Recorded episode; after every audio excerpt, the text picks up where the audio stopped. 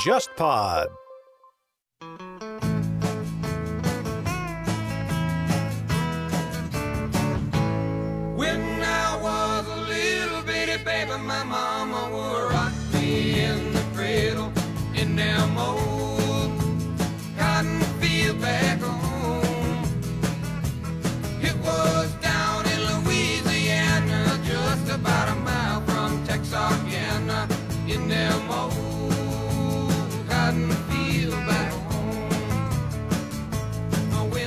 五二年和五六年，民主党要推选竞选人，两次竞选的阿德莱·史蒂文森，这名政治家其实来自于伊利诺伊，也就是今天芝加哥和周边那些地方。然后到了约翰·肯尼迪，因为他本身代表的就是波士顿金融财阀，同时呢，他选择林登·约翰逊。林登·约翰逊是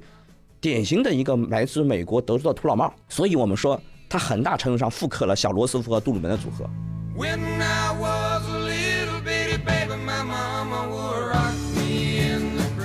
第一次世界大战之前，乌克兰苏联的一部分还被认为是欧洲的粮仓，但是到了1964年，苏联居然发展到要变成粮食进进口国，后面就一发不可收拾了，不断的增加粮食的进口量。然后这一段时间我们非常非常有意思，正好就是勃列日涅夫上台执政的十二十年。当时一九七二年呢，我们几乎是完全没有现代化的石油工业的，所以一九七二年之后呢，美国批准向中国出口鲁姆斯公司三套轻柴油裂解生产乙烯的装置，我们才有了第一个一百万吨的乙烯生产能力。这个就是一九七二年尼克松访问之后的一个成果。另外一个外交成果呢，就是一九七二年之后，美国放松管制，然后允许中国向美国或者美国的盟友进口我们的一百万吨合成氨装置，也就是说，你有了化肥了，那么粮食生产才有了条件。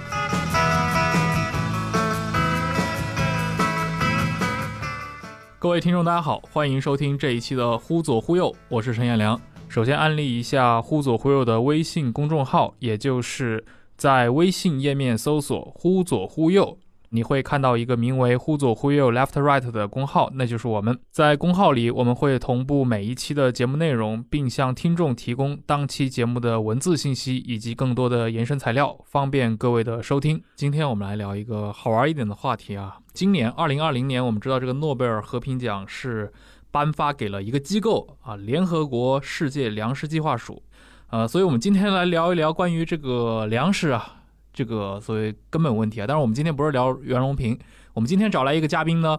在这个能化研究领域啊非常著名的康神，呃，然后他也是一家期货公司的高管啊、在他所从事的这个领域吧，久负盛名了。我们来让康神自己介绍一下。大家好，我叫周小康。大家听这个名字啊，就会觉得我是一个很适合做能源化工的人啊。确实，我在能源化工领域大概做了十来年时间，我可以说见证了整个页岩革命的发展。但是这个东西，粮食这个东西呢，跟我们今天讲的能化为什么会有关系？其实大家看粮食，应该不仅仅理解为我们吃的牲口吃的，而是应该把它理解为一种特殊的商品。那么既然是商品的话呢，我们就要放在全球大宗商品贸易和交易的这个范畴当中。在这个里面，大家经常会联想到有各种各样的阴谋论也好啊，国家之间啊的争斗也好，然后有时也会很担心我们是不是饭碗被别人操控了。确实有这样的观点，但是呢，我们看到这些观点呢，有的并不是捕风捉影，但是呢，有的也很有失偏颇。真实的历史可能跟大家想象的有点不太一样。我们有大量的事实其实被大家遗漏了，我们的思维的缝隙缺乏这些关键事实去填充，嗯这个是我们认识问题的一个很大的盲区。嗯，你们这种啊，这个做投资的，其实无论是这个期货、粮食期货，还是说这种能源的一些石油期货来说，毕竟是跟这个金钱息息相关，所以你们对于很多我们私底下也经常聊天嘛，我也知道你这个本身操作的这些。呃，都是一些很精彩的一些故事啊。但我们今天来聊一些历史性的话题。刚其实像那个康神也提到了，我们一聊到粮食，尤其中国人啊，动不动就很容易就要么进入到一个危言耸听的阶段，会提到一个粮食安全战略这些事情。包括前些年，我记得我读中学的时候，当时啊，经常可以在网上论坛里面看到各种各样讨论所谓 A、B、C、D 四大粮商的这些话题。他们有三家公司是美国的公司，有一家是法国公司。那么其实这种格局符合今天我们对全球的这个粮食贸易格局的一个认知吗？就是美国在这个全球的粮食贸易里面占的这个地位是一个什么样的地位？这两年的话，肯定会深切地感受到美国对我们贸易战的压力。其中，贸易战的一个主要的焦点就是粮食。在这个过程当中呢，其实我有一点我们必须要提到：美国作为全球非常大的一个农产品的生产国和贸易国，它其实考虑整个全球自己的地位过程当中，它会把粮食作为他发挥软实力的一个重要的筹码。嗯然后呢，甚至于在历史上，他多次使用粮食作为实施他自己外交目的的一个工具。嗯其实粮食战争在过去几十年 多次爆发。嗯，听着非常危言耸听啊，但是似乎在历史上确实可以找到非常多的印证之处。呃，我们提到比如说美国的粮食外交的时候，但是我们也知道，美国历史上伴随着大量的我们说这种重复性的大萧条或者经济危机也好啊，中间我们在教教科书上总能看到一些场景，比如说把牛奶倒进河里面啊，就感觉这个粮食问题，它有成为一个对美国国内政治来说比较，比如粮食紧缺这种问题吗？历史上我们可以看到，这个北美大陆的话，它原来地广人稀啊，欧洲的移民过去以后，在北美大陆它找到了合适耕种的这个作物，然后利用它当地比较好的这个自然资源，然后呢，在十九世纪，呃，美国人有研究，比欧洲的同胞要吃得更好，嗯，然后人均寿命更长，对，子女更多，这都是美国自然禀赋所创造一个条件。它这个地理决定的。地理决定的。那么在欧洲，它周期性的会面临战争的问题。那么通常情况下，在战争期间的话，粮食都会比较紧张；而在战争之后呢，面临的主要问题是粮食跌价。嗯那么非常典型的一个案例呢，就是一八一五年拿破仑战争结束了，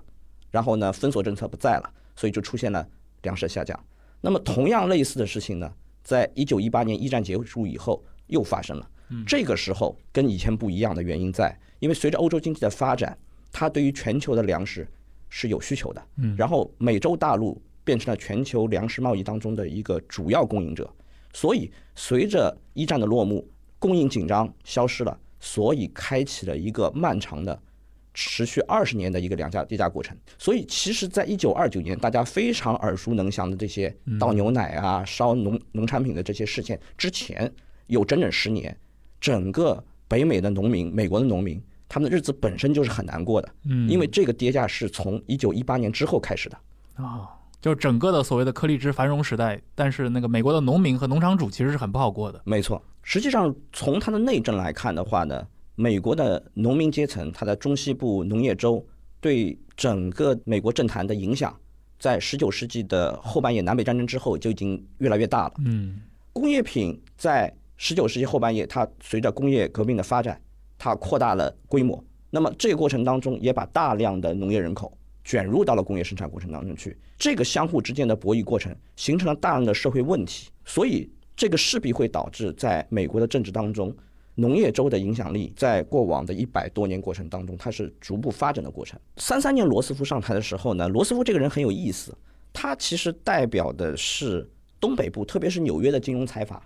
所以呢，他要上台执政，他要有更多的团结。他在金融体系当中，第一个我要去提出对于大萧条的一些医治的方案，然后呢，他同时要获得东北部金融财阀的他的支持，所以他直接需要联系的就是把纽约跟波士顿两大金融财阀联系在一起。但是大家容易忘记的一点就是，如果没有农业州的支持，他是也没有那么容易高票当选的。嗯所以呢，罗斯福选择的竞选伙伴，最后是他逝世后接了班的杜鲁门，其实就是来自密苏里的一个出身世家农民的这样一个人，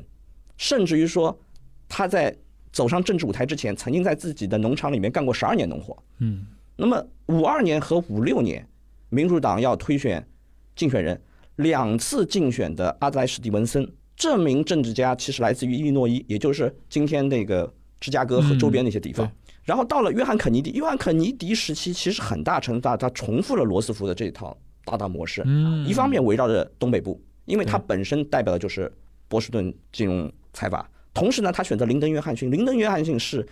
典型的一个来自美国德州的土老帽，所以我们说他很大程度上复刻了小罗斯福和杜鲁门的组合。嗯所以当时的话，德州还没有变成共和党的票仓，实际上德州是民主党的票仓。对，一直可能到了六四年哥德华特大选的时候都，所以说那场大选其实也改变了美国后来的整个的政党政治的格局，非常有意思的一个话题啊。其实刚提到了这么多，比如说从二十世纪以来美国的这个国内政治啊、关于这些的一个影响，就是农业州的问题，不在美国国内政治的一个影响本身啊。我想说的是，那美国，比如说它在二十世纪上半叶，它对于美国国外，比如说这种粮食输出。这块的一个产生和发展是一个什么样的情况？在二战之前的话呢，美国相对来说是一种比较保守的防御型的心态，嗯就是当经济不好的时候，我要保证我的农产品有出口竞争力，嗯我要维护我的出口市场，所以他怼的主要的对象是跟它同样性质的一些国家，比如说你像南美的阿根廷，其实在二十世纪上半叶的话，阿根廷就已经是一个非常大的农产品的出口国了，嗯而且一度很富，可以达到全世界大概第十名左右的富裕程度。当时卖农产品就可以把一个国家的富裕程度，在没有工业化的情况下提高到很高的水平，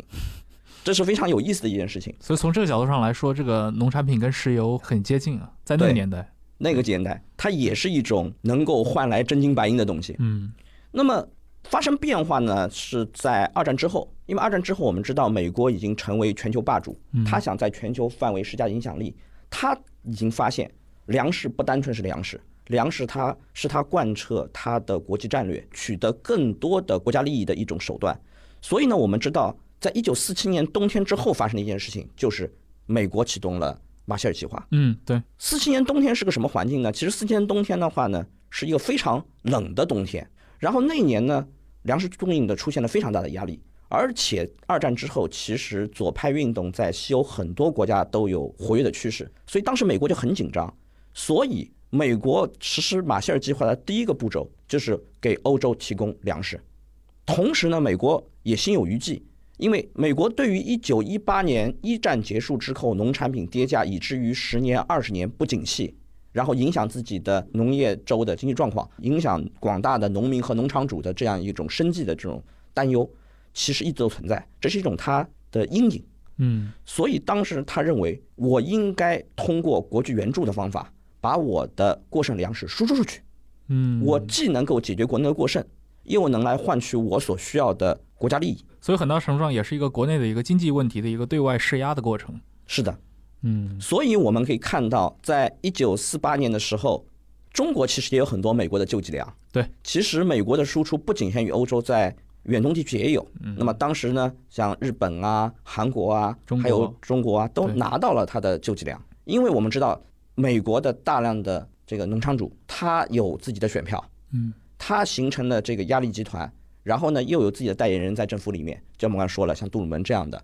后来的艾森豪威尔其实也是一个德州的农民家庭，他们在政府里面有这样的管道，让他们的这种意图去通过国会也好，还是通过政府要去实施，所以这个形成了美国战后初期的一个粮食政策，就是我需要通过国际援助，然后来消化国内的过剩的农产品。嗯，那么到了比如说五十年代初的时候，其实东亚这边，呃，我们知道也发生了很多的一些政治上变化啊。那比如说像国共内战结束，比如说像一个呃中美关系的一个渐疏渐远，然后包括日本的这个经济康复，呃，所以是不是后来整个的美国在五十年代初它的一个粮食对外输出的主要的渠道，还是说通过西欧那边？欧洲恢复之后呢，它对于美国农产品的依赖程度也在下降。嗯在一九五四年左右的话，这个时候我们知道朝鲜战争在一九五三年也已经结束了，对，日本也进入了复苏的一个正轨。那么这个时候，美国开始更加深刻的来看到自己要把整个的一个粮食对外援助来消化国内过剩的这样一个机制更加的制度化，然后呢，要把重点从这些发达国家或者热点地区转向他原来关注比较少的一些地区。所以呢，一九五四年就出台了一个叫斯巴林公法，它的全称是《农产品贸易开发与援助法》，然后由此开始，然后成体系化的大规模对外粮食开始援助。然后当时白宫的主人是艾森豪威尔，哎，这个你说的这个所谓的四八零公法，它主要的这个规定或者说主要的一个内容是涵盖哪哪个方面的？呃，我们来讲一下这个法的主基调啊。尽管我们现在说这个美国人到处惹事儿，然后发动战争也好，但实际上在美国历史上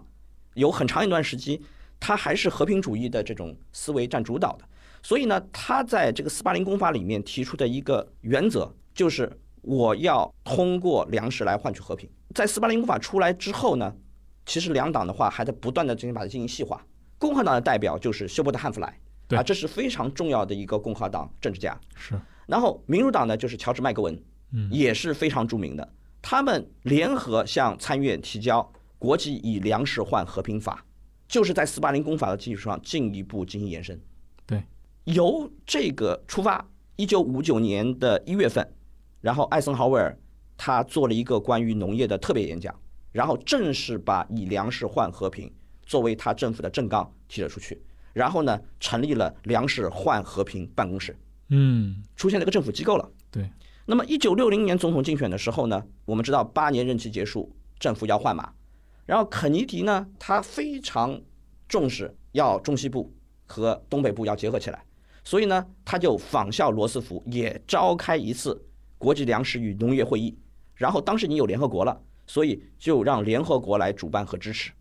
那么么同时呢，肯尼迪还提出要建立一个世界粮食机构，然后为粮食捐助国提供一个长期的捐助的协定。那么这样的话呢，就成为了世界粮食计划署的早期的这个胚胎。就是现在拿诺贝尔和平奖这个，对，所以其实 WFP 这个组织就跟联合国本身以及联合国其他的下属很多组织一样，实际上最早的推动者是美国。嗯，就是肯尼迪时代直接推动设立的这么一个机构，只是说是美国政府的意志，但是通过联合国这么一个国际机构的形式来完成了最后的一步设立。对，因为如果没有美国来捐赠粮食的话，这个机制也好，这个组织也好，实际上是无法运作的。嗯，所以，其实，在历史上，美国是联合国的联合发起国，同时也是他早期非常慷慨的捐赠人，也是他很多的事业的推动者。嗯，这个表达，我觉得是因为是非常公允的。今天不管美国跟联合国有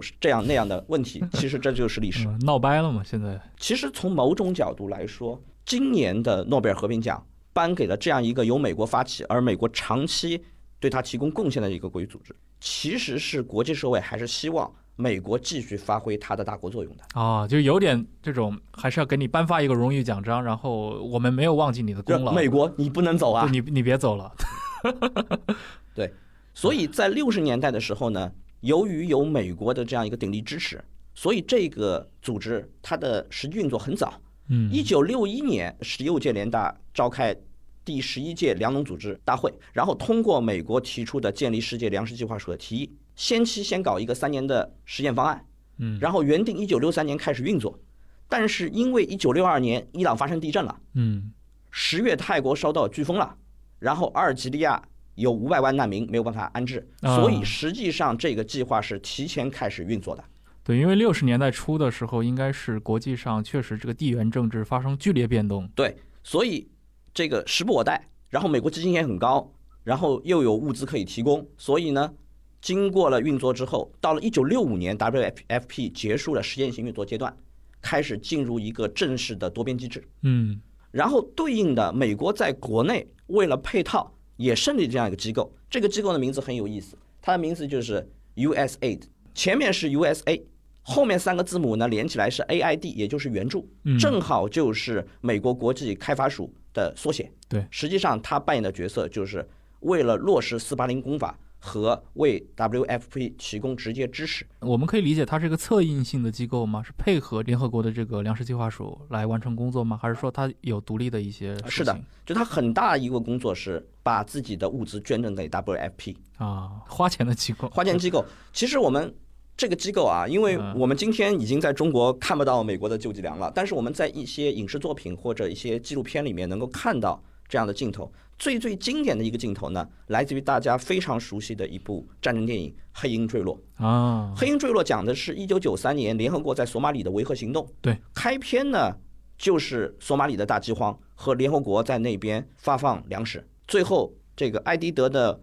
民兵嗯，抢粮，然后打死了人，掉下来的这些粮食的包，我们可以看到包装上写的就是 USA 的。嗯，那么当我们提到，比如美国六十年代，就是五六十年代之后的粮食外交，刚说到了很多还是一些出于人道主义的立场去真的在做一些援助啊，比如说刚刚说到泰国的飓风也好，阿尔及利亚的这个难民问题也好啊。那我们就知道，这个六十年代的时候，其实美国已经身处在冷战当中了嘛，这个美苏对抗啊愈演愈烈。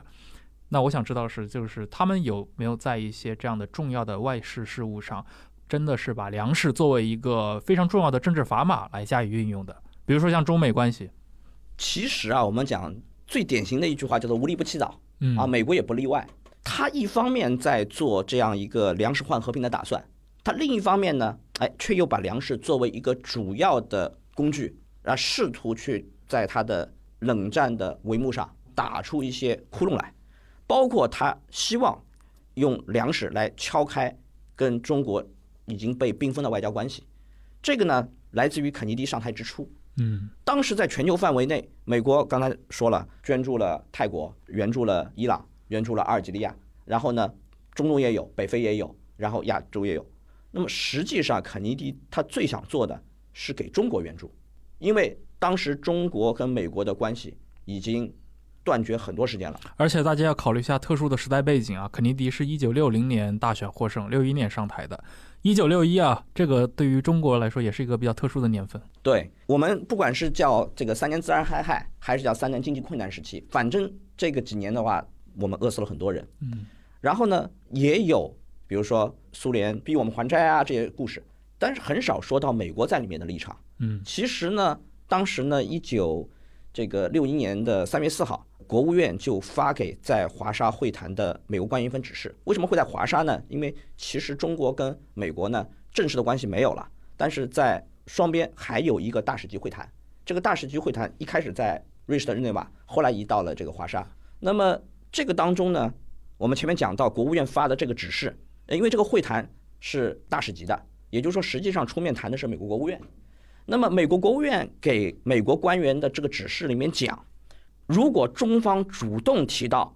粮食不够，那么美国代表应当解释，如果中国真的需要食品，美国愿意考虑响应这个要求。嗯换句话说，如果中国人主动了，美国人不拒绝。但是对中国来说的话呢，我们的这个民族主义情绪啊，我们这个新中国建立之后，我们独立自主的这种政策，使得我们其实很难接受这种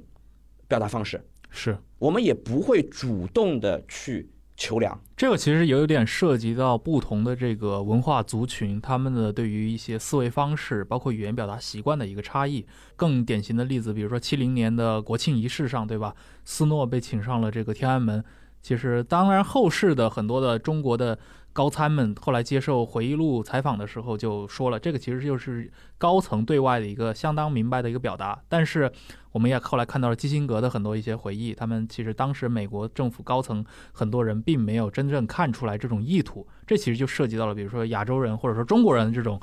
呃比较含蓄的输出形式和这这些 对差异性。所以当时实际上我们的实操呢，是我们去找了这个缅甸总理吴努去传话，但是呢，嗯很不巧的就是吴努的话呢，后来被推翻了。啊，他国内发生了政变，然后呢，最后导致中美的粮食贸易启动失败了嗯啊，因为一方面不愿意这个明说，另外一方面呢又不想主动，嗯必须得中国先提出来，嗯所以呢，这样的话呢，就双方没有拍拢，错过了一次机会嗯啊。但是可能今天很多人认为这不是个机会，嗯大家可能认为到了一九六四年，中国有了更好的政治条件，也就是搞出了原子弹以后，这个谈判好像才能推进下去。而在我一个困难的状态去启动这样一个谈判，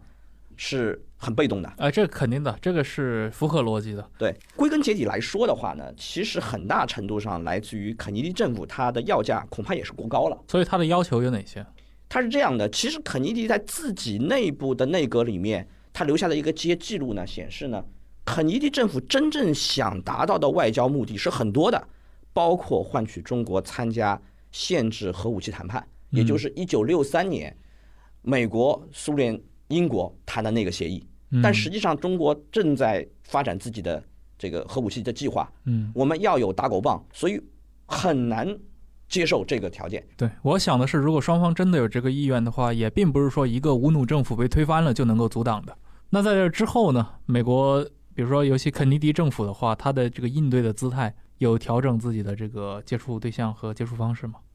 实际上，在冷战当中，最主要要解决的问题是美苏关系。对，啊，美苏关系一直是全球冷战的主轴。这个不管后面小球转动大球，我们认为中国在里面发挥了多大作用，这个判断是不能改变的。嗯那么很快呢，美国就找到一个对他整个政策当中更加重要的一个谈判对象，这就是苏联。很多人都知道我们的三年困难时期，但是同时期苏联的情况也很糟糕。嗯，苏联在二战之后虽然有一定的恢复，但是实际上它的经济体制决定了它的农业生产一直是处于非常非常糟糕的状态，甚至于长期都没有回到一九一七年革命之前的状态。嗯那么在这种情况下呢，到了一九六二六三年，苏联的粮食困难也达到了阶段性的高峰，所以一九六三年，苏联居然动用黄金这样一种硬通货，直接去找到美国要去买它的粮食，啊，这就是两种完全的不同的态度了啊。对，但我想这个可能跟美苏两国的这种它的经济援助也好，或者说它早年的这个经济沟通已经发展的有非常多年的这个历史积累也有关系。你像二三十年代，其实像包括说什么第聂伯河水电站也好，或者斯大林格勒拖拉机厂啊。就是有大量的这个美国专家的技术参与，甚至其实美，我觉得美美国和苏联的这种沟通方式，包括他们的沟通历史，确实比新中国和美国的沟通要长很多了。实际上，我们可以这么理解：你越是全球性的大国，你的利益关系就是错综复杂的。对你能够相互交换的筹码也很多。所以，美苏当中最直接的问题、最最核心的就是德国和柏林问题。所以，这是个硬核。对他来说，其他的问题很多都是可以进行交换的。所以，当苏联提出这个东西，他不认为这是不可以的。当然，确实我们倒过来说，苏联当时的粮食问题也很严重，以至于到一九六四年的时候，苏联首次成为粮食的进口国。大家想，这是一个非常夸张的事情，因为在第一次世界大战之前，乌克兰苏联的一部分还被认为是欧洲的粮仓，但是到了一九六四年，苏联居然发展到要变成粮食进进口国。后面就一发不可收拾了，不断的增加粮食的进口量。然后这一段时间我们非常非常有意思，正好就是勃列日涅夫上台执政的十二十年。嗯当然，这个里面的问题还不仅于此，因为我们今天经常讲内循环。嗯，其实苏联当时呢，虽然不至于说完全封闭，但是它缺乏一个很重要的东西，就是买美国的粮食需要美国的钞票，也就是美元。所以最后的结果就是，嗯他要动用黄金硬通货来去买粮食。嗯所以今天我们在说石油是黄金，在当时粮食恐怕也具有黄金的成色。嗯，这个问题的话，其实就涉及到了，比如说苏联本，比如说在苏联的这个莫斯科的那套体系里面啊，他们购买粮食，比如说那。确实，他的目标对象只能有美国吗？比如说他，我们知道他们也有一些，比如苏联在东欧也有很多的一些粮食产区，包括华约的一些国家，可能也是产粮国，是他们填补不了苏联的这个粮食缺口，还是说别的原因？那一个是填补不了，嗯，其实呢，刚才讲到就是苏联是不是可以从其他国家买粮食？苏联其实是向西欧进口粮食的，或者更远，像比如说像加拿大这样的，因为在北美的话，加拿大也是非常大的一个农业生产国，粮食的这个出口量也很大，而且加拿大人少，他自己本国消费很少。嗯那么这个过程当中呢，我们要讲到就是苏联是怎么玩这套体系的。那么苏联呢，他自己建立一个很庞大的内循环体系，这个东西叫做京沪会。嗯，对，那么苏联处于京沪会的中心，对体系外呢保持着一个相对比较有限的联系。那么京沪会呢，里面这些苏联的卫星国和欧洲这些西方国家的成员是有一定的经贸联系的，但是呢，这种换回来的支付手段不能够满足支付进口粮食所需，嗯所以这个账单上我还缺乏大量的美元支付手段。嗯，而这个事情的改变，就要谈到我们讲的油了。去年有一部 HBO 的非常火的迷你剧叫《切尔诺贝利》，对，里面有这么一个官员，呃，谢比纳。谢比纳这个官员，真实的历史当中是有这个人物的。他其实就是因为在苏联开发石油有功，实际上在苏联是相当于中国余秋里这样的一个人物。你这个描述真的可以啊。苏联呢嗯，我们知道最最大的一个油田，它是叫秋明油田。嗯然后呢，最早的一个油田叫做巴库油田。然后呢，秋明油田在七十年代被开发出来，被称为第三巴库。嗯可想而知，就是它对于苏联的这个重要性很高。巴库就相当于中国的大庆，然后苏联就在不断的在再造大庆。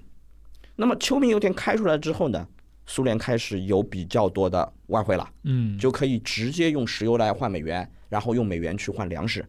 这样的话，其实它还是需要全球市场的，它做不到真正的内循环。嗯，哎，从这个角度我插一句啊，就是你们做这种能源期货的角度，你们如何看待？比如俄罗斯，它也是一个能源的输出国，它的天然气也好，或者包括我们说它的石油资源也好，它跟美国相比的话，这种自然，尤其能源这块的资源禀赋如何？嗯，苏联我们知道是全世界陆上面积最大的一个国家，对那地方大就有很多的好处。那相对来说呢，你像很多的工业，比如说矿产品，它的能源，那么天寒地冻我们也能去开，但是呢，农业呢它有纬度的问题，所以呢，整体来说呢，苏联呢是国土面积很广大，但是我们满足农业耕种要求的，我们要求无霜期，要求低温这些条件呢就差得多。嗯所以呢，如果你搞这个重工业、搞矿业，相对而言也不大，但它农业还是有一些影响。所以它的主要的农业生产集中在它的欧洲地区，也就是乌克兰。然后呢，后来呢，在这个苏联建立之后，它实际上搞了大量的水利工程，然后企图把农业向伏尔加河流域，然后向中亚地区发展，远东地区也搞了很多的垦殖。嗯，然后呢，它有所发展，但是这个发展呢，它有面临很多的问题，有的是技术问题，比如说它农业装备的水平比较差，然后更重要的是它农业的组织形式是有问题的。然后呢，整个政策上重工业抑农业，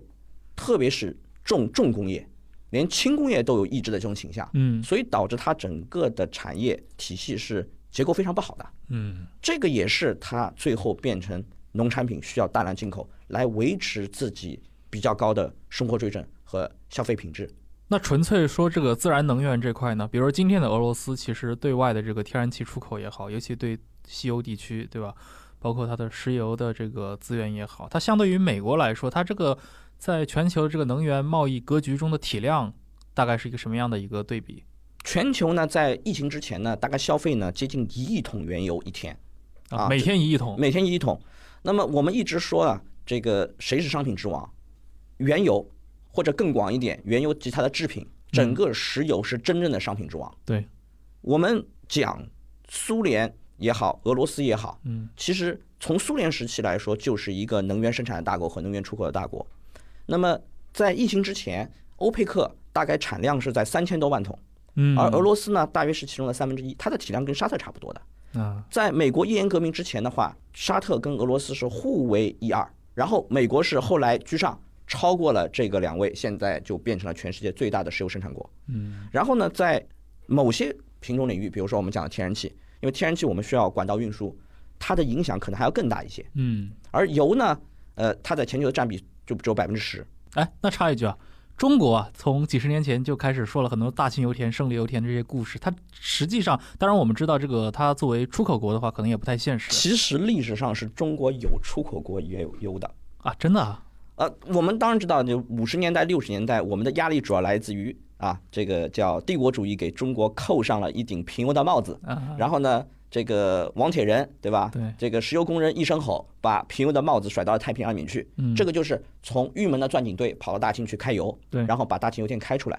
然后呢，我们在七十年到八十年代又陆陆续续开发了很多其他的油田。嗯那么包括像辽河油田啊、胜利油田啊，这些都开出来。那么我们在七十年到八十年代，不仅是参与全球贸易的，而且我们是全球主要的一个增量出口国。嗯，当时呢，我们是出口石油来换取外汇，啊。而且在外汇的获取当中，当时我们的制造业啊，我们的呃来料加工也好，还是我们的其他的一些这个有竞争力的这种产业部门，当时还很薄弱，或者说还没有建立起来，反而是像石油工业成为我们外汇的一个主要来源。就是石油换美元，在八十年代确实是这样的嗯。啊，当然八十年代我们的这个外汇管制有一度也是比较混乱，所以呢就可以看到乱买了一些东西啊，比如说拿了指标去搞了很多汽车，其实这个很可惜。当时从某种角度来说，这个石油就是我们石油工人血汗换来的外汇。嗯，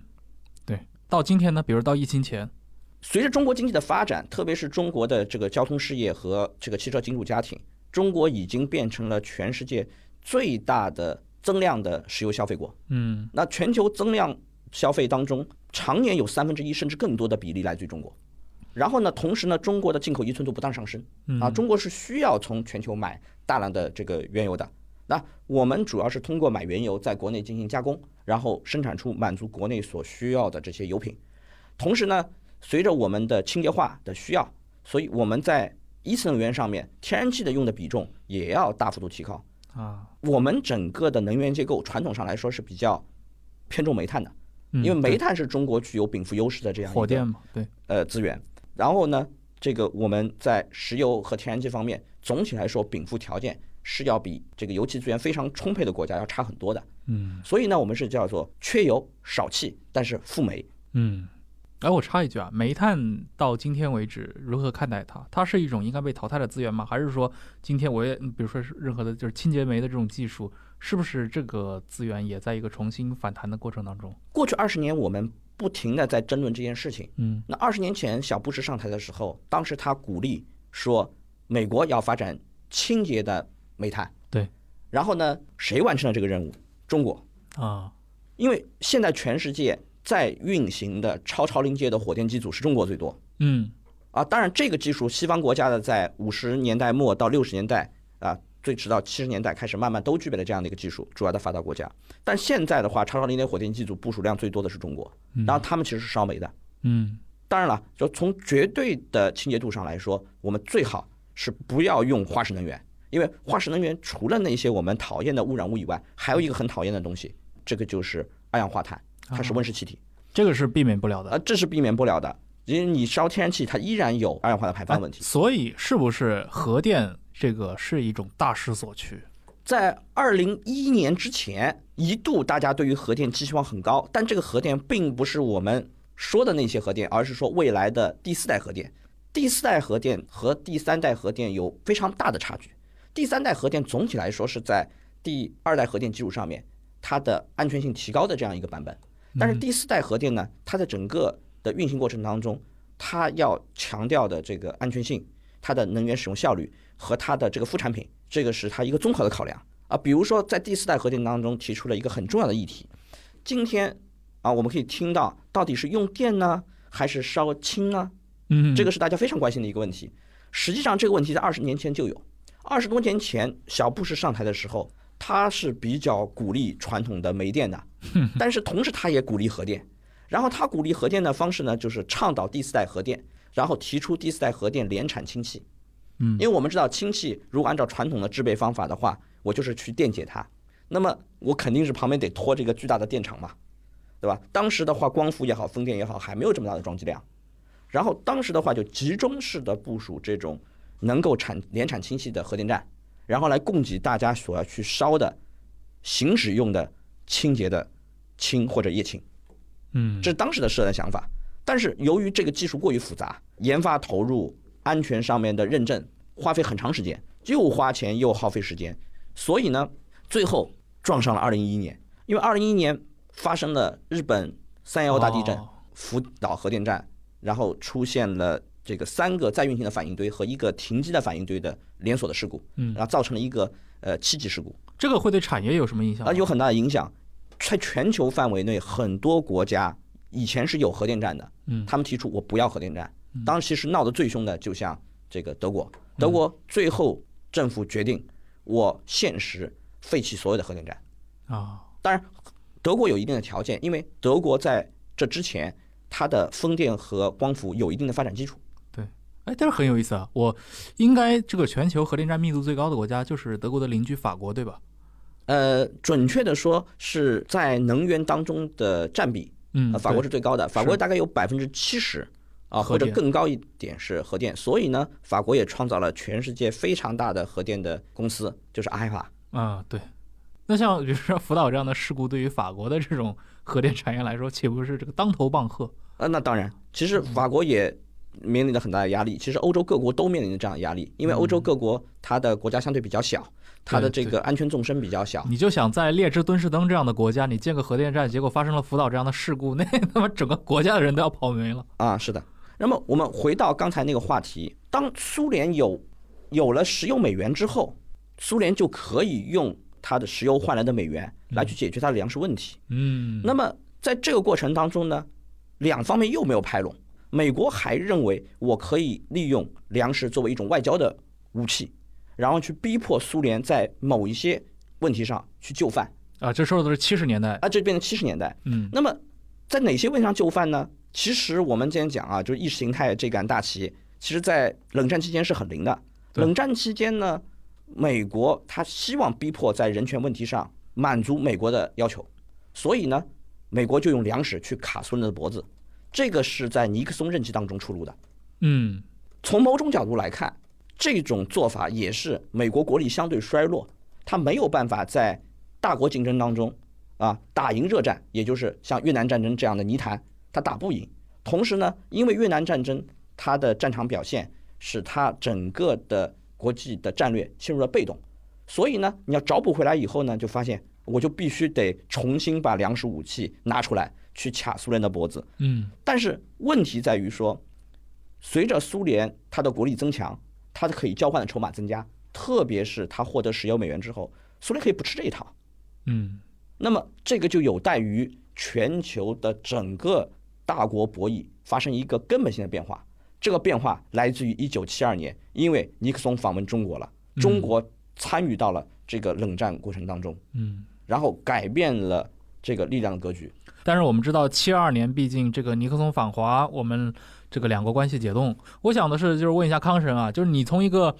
能源从业者，包括能源投资的研究者的这个领域来说的话，那中美建交从这个能源格局的角度上来说的话，它对于政治的这个杠杆作用体现在哪些方面呢？从比较客观的角度来看呢，其实尼克松访华的他的目标是非常现实的。我们知道尼克松是一个现实主义的这个政治家，对他的目标会非常具体。嗯然后呢，很多提出就是中国和美国联手去抗苏。但确实，当时我们作为这个无产阶级导师的毛主席有过这样的提法，他的具体提法是叫做“反苏一条线一大片”，这是一个非常非常大的地缘政治的构想。但是越是庞大的地缘政治构想呢，它的实现的条件就很多。而美国呢，它其实没有这个诉求，因为一九七二年的时候，美国正处于一个内外交困的状态，嗯它深受这个越战的报复所累，所以他希望尽快从越南的这个泥坑当中爬出来。那么，他最直接的目标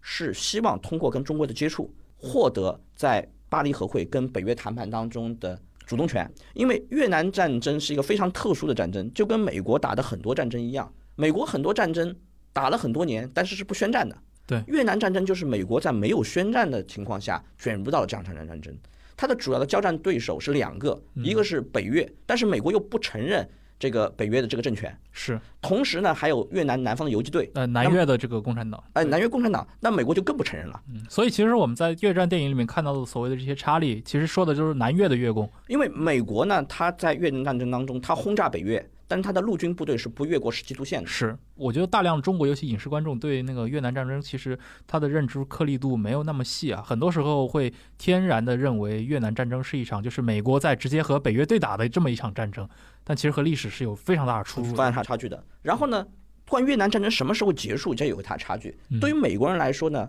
尼克松的政策是两条，第一个就是我要在战场上获得主动权，所以呢，他采取的是先增兵后撤兵。嗯，所以呢，他其实上台之后呢，扩大了越南战争，然后把战火烧到了柬埔寨跟老挝。对，然后另外一个呢，他是希望在谈判桌上能够体面的从越南撤出来，然后呢，要把越南战争变成一个越南人的战争。嗯所以对他来说，一九七二年最后他在巴黎和谈当中获得他要想到的成果，他就获得了他在大选当中的承诺，是所以他就把这个烂摊子扔给了南越。对，所以呢，没过几年，南越政权就迅速的土崩瓦解了。嗯，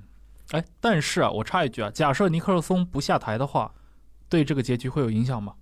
尼克松不下台对这个结局也不会有影响。嗯实际上，尼克松的算盘打得很精。尼克松当时呢，他并没有想要跟中国立即建交，嗯他的诉求当中，到中国去一下，只是去见毛主席，嗯然后呢，获得政治上的这个效应，然后呢，在实际谈判当中，通过跟中国的利益交换，然后来达到。所以，一九七二年虽然没有建交，美国跟中国的经贸往来其实已经产生了。当时一九七二年呢，我们几乎是完全没有现代化的石油工业的，嗯我们的粮食生产的水平也非常低下。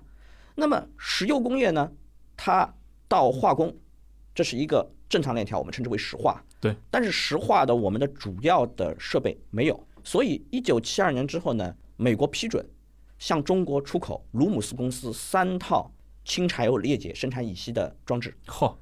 啊，我们才有了第一个一百万吨的乙烯生产能力，这个就是一九七二年尼克松访问之后的一个成果，直接的一个外交成果。外交成果。嗯，另外一个外交成果呢，就是一九七二年之后，美国放松管制，然后允许中国向美国或者美国的盟友，像法国啊、日本啊，进口我们的一百万吨合成氨装置。也就是说，你有了化肥了，那么粮食生产才有了条件。这个实际上也是从尼克松访华之后开始的。嗯，所以当时我们在一九七二年之后得到了不少好东西对，啊，这个离建交还很远。是这个作为建交之后的一个成果，我们是拿到实惠的。嗯但是问题在于说，从政治上来说，尼克松仅仅想停留在上海公报，他并不想往前推进到建交。其实这是涉及到双方的一个预期管理的一个问题。可能对于中国来说，这是一个拉，就是所谓的反苏一条线一大片嘛，这是一个拉着美国进来一起对抗苏联的一个很好的一个渠道，或者说啊结盟的一种方式。对，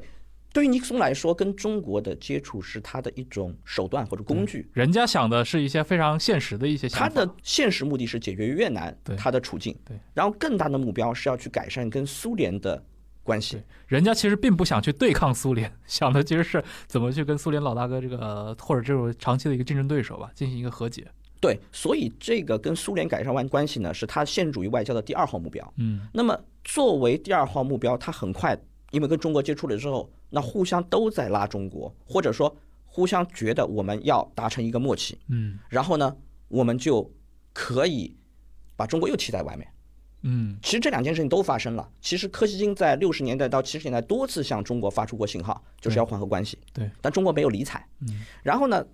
在这种情况下呢，一旦美国跟中国接触，使苏联感觉到了形势发生了变化，所以当美国提出可以跟苏联搞一些缓和，我们来谈一些军控啊，嗯。或者谈一些其他的一些东西的时候，苏联他从自己的利益角度出发，他觉得我们可以看，所以在七二七三年，美苏达成了一系列的标志冷战缓和的政治成果，嗯其中最重要的就是一九七三年美苏签署了反弹道导弹条约。哦，这个是真正的大国博弈。对，所以，但是这种博弈，你得站在华盛顿或者莫斯科的视角，才能看得出来整个的一个版图是一个什么样的图景。没错，这个是主轴。嗯可是呢，在这个主轴之下呢，会有很多的，我们今天可以理解为是噪音。美国还有一些政客，他有自己的选民，他有自己的利益集团，他会趁这个机会把一些问题，这些问题可能不是最重要的问题，去挂钩挂在美苏关系的这个大局上，然后他们会找一些自己觉得有效的工具去切入。这个时候，他们选择了美苏之间的粮食贸易，然后他们要解决问题什么呢？解决的是一个犹太人问题，因为犹太社团在美国经济当中，在社会当中的影响力越来越大，嗯从而导致他们在国会当中是一个巨大的游说集团。然后呢，他们在国会当中的代表相信，嗯如果说我用粮食武器去卡苏人的脖子，不给苏联发放用于购买粮食的信贷，甚至于就不给他发放配额去进口粮食，那么这样的话呢，我就可以逼迫苏联就范，然后去答应一些条件，迫使他接受美国开出的附加条件，放松对苏联犹太移民的限制，然后改善苏联国内犹太人的处境。嗯我们如果看过很多电影的话，有这样一部电影，这部电影呢叫做《战争之王》。对，尼古拉斯凯奇。对，这里面呢，它的主人公叫尤里奥洛夫，奥洛夫一家就是通过冒充犹太人从乌克兰移民到美国的。嗯这个写的就是当时的历史，啊，犹太移民问题。犹太移民问题。对但这个其实是本质上是一个美国社会的一个国内问题啊。对美国的政治啊，发展到今天，我们发现有大量的国内政治会变成它的国际政治。对，然后其实中美贸易战很大程度上也是美国国内政治，因为嗯像特朗普这样的没有太多从政经验的政治素人，然后又是搞搞群众性运动起来的，他有民粹主义的色彩，所以他为了自己的选民，他就采取一套措施，而这套措施是他主观上认为是有效的，嗯所以这个里面有他的思想基础，也有他的群众基础。当然，这个博弈当中牵扯到很多很多的新的问题啊，今天就不在这里展开了。这个我们可以下期再说。好，那非常感谢今天啊康神给我们带来了这么精彩的关于石油、粮食，包括这个外交话题。这个确实，大家如果有兴趣的话，可以搜索一下康神的这个个人信息和他过去发表过的一些公开演讲什么的啊。啊，能源化工的研究领域，它确实是非常，呃，我见过的整个的思维，包括